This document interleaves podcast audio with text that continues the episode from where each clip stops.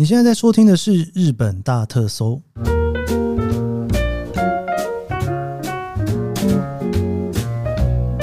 欢迎收听日本大特搜，我是 Keith 研究生。今天是二零二三年令和五年的八月二十五号，星期五。前一阵子啊，就是在应该说六七月嘛，我去关岛，然后回台湾之前，哦，我有特地跑去京都一趟，我在京都走了一趟。然后那个时候呢，其实我有很刻意的去住了欧摩的三条。然后欧摩的这个京都三条的分享哦，我在第一百四十六回的时候有跟大家聊过。其实那个时候呢，我会特别去住欧摩的原因，是因为呢，我已经听过这个牌子听了非常非常的久，一直都很想要去试试看。然后那个时候呢，本来啊，我就是跟老田哦，因为老田呢之前一直都在做这种。旅游线的记者哦，所以说他去了非常多次的 OMO 这个星野集团底下的一家饭店品牌哦。我跟他约了哈，就是要在我去完关岛然后回台湾的那一个礼拜呢，在台北露营。然后因为他实在是很专业，他非常知道 OMO 的各个细节，然后他有去过非常多家店，所以我就想要跟他来专门来聊一集，就是 OMO 这个集团的饭店的一些特色。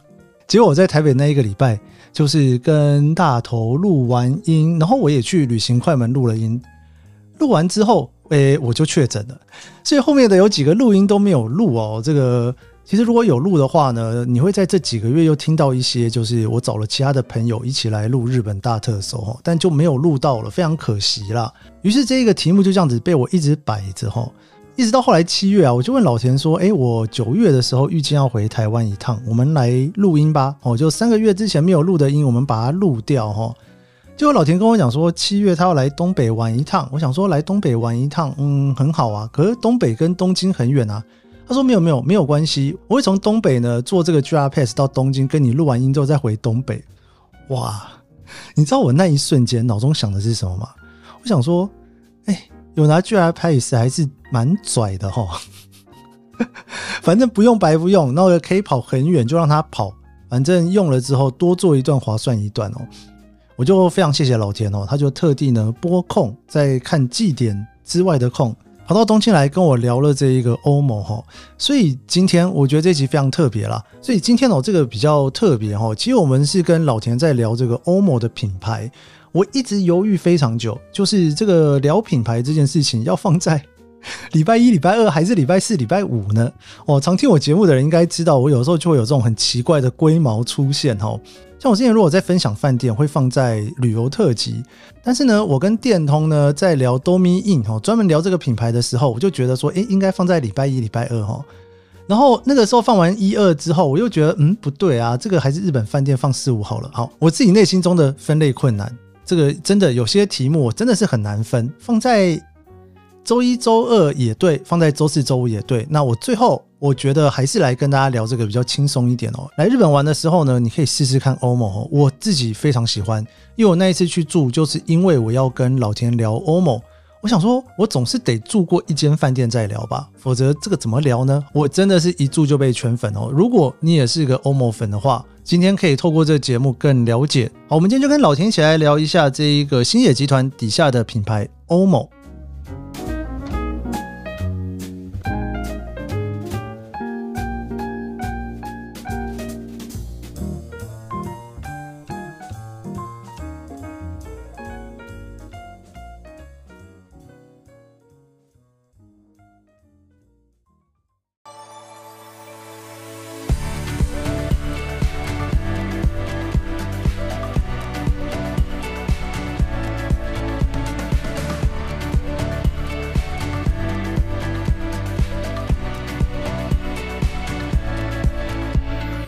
好，我们欢迎老田。呃，我老田，就这么简单，是不是？老田闹着玩，喜欢闹着玩的老田呢？对对，因为你知道，我之前呢，其实这一集啊，应该是很久之前就要录了。我还记得那时候，我有跟大家预告说，我六月的时候会找一个 OMO 专家来聊 OMO，结果是我自己就录音之前，整个人就是生大病。睽违三年之后就终于确诊了的概念，所以真的很临时啦。早早确晚确都是要确，都是要确。对对对，所以一直拖到这个时候。其实我知道很多人已经在敲碗我聊欧盟，已经敲碗很久了。然后我本来想要私自把它聊掉，但我觉得不行，还是要让专家来。不敢说专家啊，就只是住比较多间而已。但是我蛮喜欢欧盟这个品牌，就是对，对啊。老天，你一共住过多少间啊？我我现在正在算呢。至少应该七七八间吧，七八间。比如说，旭旭川有住过，然后博札幌博野有住过，关西机场有住过，大冢、小樽、赤坂、大阪，对，这几间都有住过。哎、欸，你这样真的算是。欧某达人，不就刚好因为哦、呃，因为我之前的身份是旅游记者，对，对所以就蛮蛮常机会接触到的。然后，当然我自己也很喜欢欧某这个品牌，就是说，虽然它在呃在星野集团旗下，它不是一个最最贵的，嗯，但是它就是比较它的其他原本的定位，也就是说，我是一个城市观光的饭店。对，然后我我蛮喜欢这样子的一个定位，尤其是在住过之后，你知道它的玩法之后，就觉得很吸引我。对，哎，老师，你第一间是住哪一间呢？旭川，旭川，对，旭川它是一个呃老饭店改的，而且我记得我那次住的时候是，好像是好像有说什么那个是日北海道不知道几年最热的那一天之类的，只是我印象真的很热，对，印象很深刻。然后那那个。是住旭川的欧某，但是我说他老饭店，你不要以为他真的很老，没有没有，他是会把它做一个改造，比如说比如说旭川，你想要什么，就想要旭川动物园嘛，对，想到拉面。拉，对对，所以你想到的元素它都有，哦，所以你想到什么，就是他已经知道说你大概会期待它会有什么，对，所以他把整个改造，比如说你一进他的大门，你就会看到很多的动物，但是玩偶，对，哦，然后这就布置了一个像一个小山一样的，然后你在旁边看到那个灯。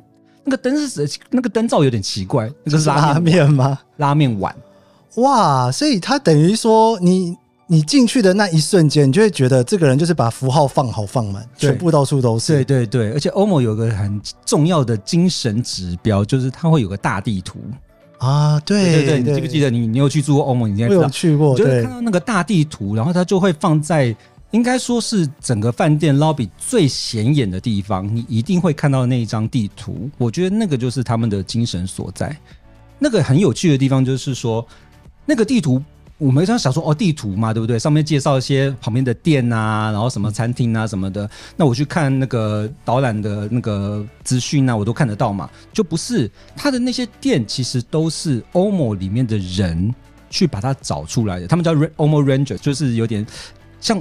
导览员的意思，对，是他们自己的人把这些点给找出来，所以他们只好说，我们介绍的这些点，你去看什么导览书、旅游旅游攻略没有的，就是我们发现的，然后我们去找到，觉得，而且我们自己去吃，我们自己去玩，我们觉得很棒，所以我们才把它放在这个地图上面。所以那个地图其实有一点，呃，就是整个旅附近旅游一个精华，而且有点像说内行人在地人的玩法。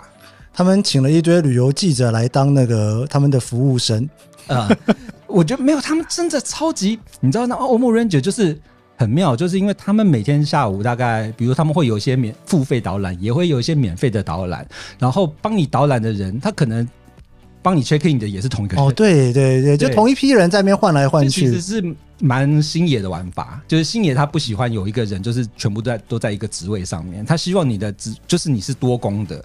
你可以做这个，也可以做那个。比如说你的 Ranger，他可能是呃帮你 check in 的人，但是到到下午呃，比如说四五点要准备要出去了，哎，他就换了一身衣服。所以刚不是刚刚那一位嘛？对，就是他，就是他。对对对，因为其实我之前我有在之前的节目有跟大家聊过那个我上次去住京都三条的体验啦。是，其实我会去住那一次的原因，就是因为我跟老田已经约好了要来录这个。我想说，我如果一次都没住过，老田在我面前这边讲的眉飞色，我就想说，哎，到底在讲什么？所以我一定要去试一次。对，其实我自己那个时候对于星野欧某这一个系列的感觉就是。它好像其实房间就有点像是商务饭店，对对对。但是呢，它给你的那一种感觉呢，很不像是出差的时候要住的样子，很像是要去玩的时候住的那种感觉。对，所以它等于有点 Airbnb 的元素也在里面，但是它却是一个饭店，对不对？定位就是蛮年轻化的，蛮蛮爱玩的。你就就是你虽然是住在一个城市里面，但是你想要了解附近有哪些好吃好玩的，比如说我刚刚提到的旭川好了，就拉拉面很有名嘛，然后它有一些餐点很有名，他就傍晚的时候带你出去。他带你出去绕绕到当地人会吃饭的地方，他跟你说介绍这边的呃有什么好吃好玩的。那等一下呢，解散之后你自己就可以去吃了。所以就是有这样子的一个特别的安排。为像刚刚老田讲到说这个 OMO Ranger 啊，对我那时候去的时候，我跟你讲，我真的印象非常深刻。我就脑中一直想着，我订完房之后一定要先订行程。之前你有先跟我讲过这件事情，对，因为他有时候是有限额的，对，对，就是你会，我那时候的感觉是这样，我想说我在选行程的时候。哎、欸，行程不用钱呢、欸。对。然后我就在想说，不用钱的行程应该不怎么样吧？又不用钱嘛，对不对？对。我那时候我记得我报名了两个行程，一个行程是晚上的行程，对，他是号称会带着我去走那个高濑川附近沿线，嗯。嗯然后呢，第二天早上报名的行程叫做老铺行程，他号称会带你去走这些老铺，就是很老的一些店，这样。对。结果那天因为台风天，他虽然上面写雨天觉醒，但是最后还是没有出发。今天晚上没出发，我就我就想说啊，算了。结果我第二天去参加那个行程之后，觉得哦，第一天没参加到实在是太可惜了。是。因为我觉得那个行程整个参加起来的感觉，他如果跟我收个一千五两千日币，我都觉得不为过。对。因为我觉得他他的。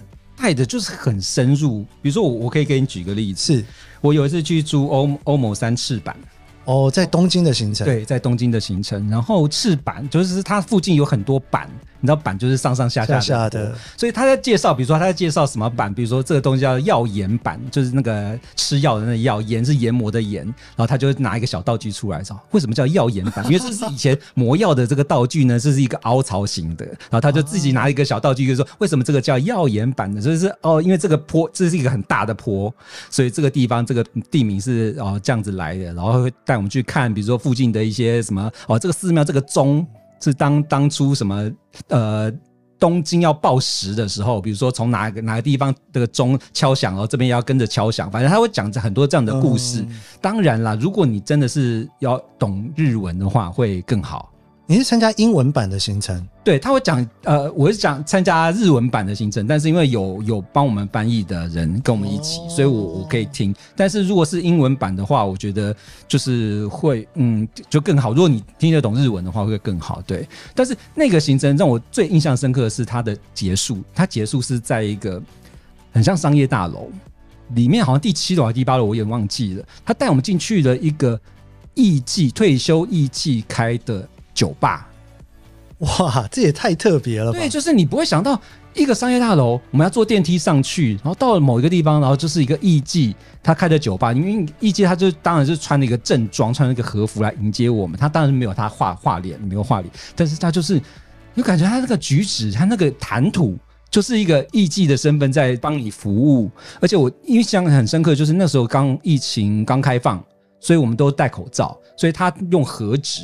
折了那个口罩套，就是每个人都发给我们一个，然后那个是他经营的一个酒吧，然后可以在那边喝饮料啊，然后就是听音乐啊，听爵士乐啊什么的。这种这么深入的地方，我们不要说你告诉我，我都不敢不敢去。就是在一个大楼里面的一个艺伎开的酒吧，我怎么可能会发现呢？对，但是就是他们的人会去开发出这样子的一个。点，然后这边的点，这个老板他可能也很欢迎，比如说外国的客人来，然后欢迎一些游客来，然后他很愿意分享说，哦，他的比如说他的艺伎生涯啊是什么样子啊，然后我们很好奇的什么，然后艺伎有什么规矩啊什么的，就可以跟他聊天。所以我觉得是非常非常印象深刻的，而且我其实有参加过，呃，在别的饭店有类似要办类似这种 tour，但是办的不好的。哦，这个算是你。体验起来比较起来是办的很好的，呃，对，我讲的不是欧盟，我讲的是台湾的某个饭店，不方便透露的。那个就是因为疫情期间，反正大家就是各显神通嘛，因为大家都生意都不好，所以大家都想说，哎呀，那我要做邻里关系，我要带我的呃饭店的客人啊去附近认识一下我们周边有什么啊，有吃的喝的玩的什么的，做的好跟做的不好就一比之下就。高下立判，感觉得出来。对，做不好就是你会觉得他他，比如说他完全没有跟这些商家打交道，商家就不不懂你们这边一群人十几个在我的店门口前徘徊是什么意思？比如说他帮你导览，他他可以讲出这个故事来说哦，这个店是什么什么几年的，然后在在那边很久了什么的。但是里面人很疑惑啊，里面人就是你你哪位啊？就你突然一群人，而且我甚至他们安排了一个二手店，好二手店，然后大家就在外面看哦，听着这个故事，好好好好，他就接下来就好，那你们就可以进去看。哇，那个里面老板傻眼了，你知道，就突然冲进来一堆客人，不知道在干嘛的，然后就是东看西看，然后也不消费，然后在那边晃一晃，哎，就走了。哦，所以就是大家会疑惑，你这你这是在建立邻里关系还是破坏邻里关系？对耶，懂。所以他其实 OMO，我为什么会觉得他的 Ranger 很厉害的地方，就是他带我们在路上走，那些店家看到我们不觉得突兀。因为他们都知道说，他们知道我们是在干嘛，嗯，而且每天都会有团。对，他都知道我们是在做什么事情。比如说，我去住呃，也是在东京的大总，大总那个地方呢，他带我们去一个老市场，然后呢，有一个在煎那个铜锣烧，然后他就对他们家铜锣烧，他们觉得哦，我们家饼皮很好吃，我们家就是不包馅，我们家就用饼皮，就是已经很 Q 很好吃，他就是每人 serve 我们一份，对，然后就是。搭配他的那个给我们喝个茶，然后吃他们那个饼皮，就是每一个店家看到我们都不会觉得突兀。比如说有个精肉店哦，就是那个在在在卖肉，对对对，卖肉的地方。就我们说啊，想进去看一下可以吗？他说欢迎欢迎，就就让我们进去看的。所以他不会觉得突兀，就是他知道你在干嘛，而且他很愿意去跟你分享说哦，他们是在干嘛，他们的故事是什么东西。我觉得。这是要做的好跟做的不好，就是你有没有用用心，这其实是蛮重要的一点。所以这也让我会相信说，哦，这些点真的是他们开发出来的，而不是说哦，他们随便找一个，哦，他完全自己都不是很了解，然后就是要介绍给别人。对，我还记得我那时候去京都的那一家，然后他的那一个活动，然后呢，我就进去里面有，其中有一家是那个卖扇子的，对。然后走进去，他就开始介绍这个扇子嘛，因为他就是京都的百年老铺巡礼嘛。嗯，我觉得很棒啦，因为那个店哦，要我自己一个人，我绝对不敢走进去还问问题。对，对，我是绝对不敢的，是是对，对 对，绝对不敢。然后我就进去里面，他就这样子开始介绍他们的扇子是怎么做的。对。然后做完之后就说大家可以试啊，他就一个说这个卖的比较贵，但扇起来特别有风。我就拿起来扇一下，哇塞，这个风也太大了吧！这个是扇子吗？不是电风扇吗？这样。但是你就会觉得说。就是所有的人就看着他在跟你介绍，然后在表演，然后你就好像在参加一个旅行团。对，然后他也没有让你买东西，你要不要买随便你，因为他们根本就没有这样的地友，我猜啦。对对对，然后可是你就会不知不觉的，可能就会觉得我离开之后，跟我一起参加的一个另外一个日本人，对，他全部逛完之后，他就回到那一家去买了。对对对，那你就觉得很自然，就觉得说好像很舒服。所以我刚刚就说这个行程，我是我那个时候一个半小时吧。对。我就要跟我收两千块，我都觉得可以。如果两个人四千块含在你住房的费用里面的话，你就觉得哎、欸，好便宜哦。对啊，一定要去参加他的行程，而且他有一些其实是套装的，比如说你呃，他有一些是每天固定的行程会带你去附近绕，这是一种。呃，另外有一种就是，比如说它有一个搭配的套装，比如说我记得我在呃北海道，我去札幌博野住这一间的时候，然后他们搭配的是一个吃拉面的行程。哦，所以他就有一点像是帮你上上课，他就告诉你说，哦，札札幌这边拉面的历史是什么？就是比如说，哦，我们进拉面店的时候，就是呃，札幌这边它是进门前有上面有挂那个叫什么暖帘吗？还是门帘什么的？对，暖帘。对对对，它上面会札幌的特色是会在上面写它的字面锁。哦，可能我们大家都没注意到，每一个对对，但是他说札幌的特色就是他会在上面写字面锁，然后这个面条是从哪家啊、呃、生产的之类的，他会告诉我们一些这种小故事。另外呢，他还搭配了呃三张那个拉面券，然后就是说给你呃可以去它附近有一条就是拉拉面街，然后就很小小窄窄的一条，但里面有很多家拉面店，然后你呢可以去里面任选三家，然后它可以。一张券可以换一个半份的拉面，然后品尝。你说已经含在拉面？对，所以它这是一个套装，就是它不是不是说免费行程，它是把这个三张拉面券的体验的行程，还包括了拉面知识的行程，把它包装在一起的一个套装组合。那我就想说，就吃拉面，我就吃拉面嘛，好，我就去吃拉面了。对，又又很惊讶的一点就是，店家他帮你端出来的拉面。他不是用，比如说他的拉面碗，然后就是装半份给你，不是哦，他是用，就他一端出来，我会吓到，哎，为什么那个是新，就是 OMO 的碗，哦，他自己有设计一个碗专门给你这个活动用的，对，就是欧姆的碗，然后就是一个小小份的，所以他那个就是刚好它的半份的大小。然后呢，他因为他也没有这么大小的拉面嘛，所以他就是把它，比如说某一个招牌的拉面，然后做成迷你版的，比如说它的。给该给你的肉，就该给你的叉烧也不会少，但是因为它的叉烧这么大片，可能放那个碗会 超过，所以他就可能用他的某一个呃拉面，他某个拉面可能是用那个叉烧丁一块一块的，哦，他就把它搭配在那个上面，所以他就组合成一个半份拉面给你。哎、欸，那个光吃这样两碗我就吃饱了，所以那个券还有一张留着，下次需要 你下次还要换？对，就是你说这在哪里啊？札幌博野哦，就那附近有点那个，有点像是那个风化区的感觉。路上有很多那个，就是那个嗯，案内所的地方，还可以啊，那边还是很多观光客啦。对，但是那个就是一个就是蛮蛮观光化的地方，然后它有那个拉面街，然后你就可以去换。就其实吃两份半份的就已经很饱了。然后那个券，反正它效期没有结束之前，你都可以拿去换。好了，下次老钱我帮你去吃。所以你就是说想说，他跟人家的合作是真的有在用心，然后有有思考过哦，该怎么合作，然后就不会有就是说很粗制滥造的那种合作方式哦。你有半份是不是？那我就菜给你一半，肉给你一半，然后面给你一半，就叫算半半份？不是，他是也是规规矩矩的，用他们的碗，然后给你一个这样子的类似仪式感的这种体验。我觉得就是就会让你印象非常的深刻。真的，因为老田，你刚刚一直在讲体验、体验、体验这件事情哦。因为我总觉得说，像最近这几年，应该说从疫情前就开始了，美国也很多的饭店啊，他们都一直强调体验这件事。那我就觉得说，也不是说台湾好或不好，应该说大家对于体验这两个字的理解是不太一样的。对，因为我常常会觉得，像比方说东京迪士尼乐园，然后就是你就特别有那种。对。日本人做出来的迪士尼的感觉，对对，因为他可能这件事情的体验，他不会让你中断，对，因为像你刚刚讲到说，假设我这一个面我端出来，我是用原本的碗，对，你的那种一连串的体验，就在那一瞬间会忽然就这样子出戏了一下，对对，对不对？会有那种感觉，但他没有，就是连贯性的继续下去，所以我觉得就是他的服务周到之处，就是他真的很会设计这些东西，然后。像你刚刚这样子，就是比如说迪士尼，它为什么会这么这么样子吸引人？因为它就是一个梦幻的世界。它让你进去的时候，它不会让你觉得怎么会有一个就突然类似出戏。我觉得我我跟你讲一个很好笑的迪士尼体验。我有我有一年去那个香港迪士尼去去采访，比如说我们迪士尼就不是说有游行有有米奇，对不对？对。然后比如说他现在另外一个剧场又有一个米奇在表演之类的。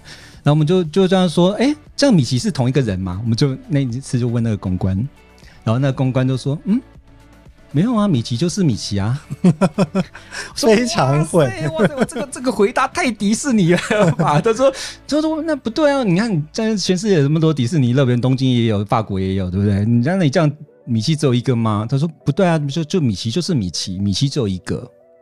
哇，比如说口径一致，就是反正他他们就是塑造的这种整个的体验感，或者是是一个非常的延续，不能够破坏。对，因为我你讲到这，我就想到我有一次去东京迪士尼乐园，然后有一个那个小熊维尼，大家在排队跟小熊维尼拍照，然后那个小熊维尼就在排到某一个人的时候呢，嗯、那个服务人员就说：“小熊维尼要去休息一下，等下马上回来。”对对，就那小朋友就一直抓着小熊维尼不让他走，你知道吗？然后小熊维尼就是真的要走，真的要走。然后呢，那个小熊维尼说要休息嘛，对，他其实走到里面去，下一秒钟就走出来了。那当然就是我们大人都知道，他就是换了一个人嘛，就是还是小熊维尼嘛。但是对于那个小朋友来讲，他一定要做到很足，对，因为他不能让两只小熊维尼同时出现在你面前，绝对不可以。所以哪怕他只是进去一秒钟都好，对，就是你一定要让他进去消失，才能够让另外一个人走进来。对，你就觉得哇，这个真的。如果两只小熊维尼同时出现，小朋友可能会吓呆。碎，对，这就是服务细节的地方啊！对，他不会把头套拿下来在那边扇 扇风这样，对，不会有这种状况，绝对不可以有。而且，我迪士尼那边就设计的很好，他绝对不会设计在同一个场域里面会有两个米奇被你看到，对，一定要躲起来。对，所以这就是一个。就我们讲的，就是它的那种体验感跟那种细节的重要的地方，你不能让人家出戏。我觉得这是非常。我们居然扯到迪士尼，对啊，蛮妙的。但是我觉得星野真的，我我这次参加欧盟的感觉就是说，因为就像老田刚刚说的，他去设计这一个体验的过程当中，他会让你觉得这就是一个旅游的一部分。对。我来到了这个地方住饭店，虽然说我有安排其他的旅游行程，但是我还是要让你认识我这个饭店附近的东西。对，反而像我那一次，我就没去别的行程了。对，那个行程我觉得比什么都重要哎。对，没错，所以他会把很多的元素都，呃，在设计上面就会把它带入。我们今天其实我本来只是想找那个老田来聊一集欧盟，就我们聊了那么多哈，都还在聊那个。完美的体验。我们下一集就是我们下个礼拜呢，这同一个时间，我会请老田来继续跟我们聊欧盟。我想要从老田那边听到更多，诶，这个里面有一些其他的元素，我们今天都不知道的小秘密。好，我们这一集的日本大特搜就到这边。如果喜欢这集节目，别忘了按下五星好评，也追踪脸书 IG。拜拜。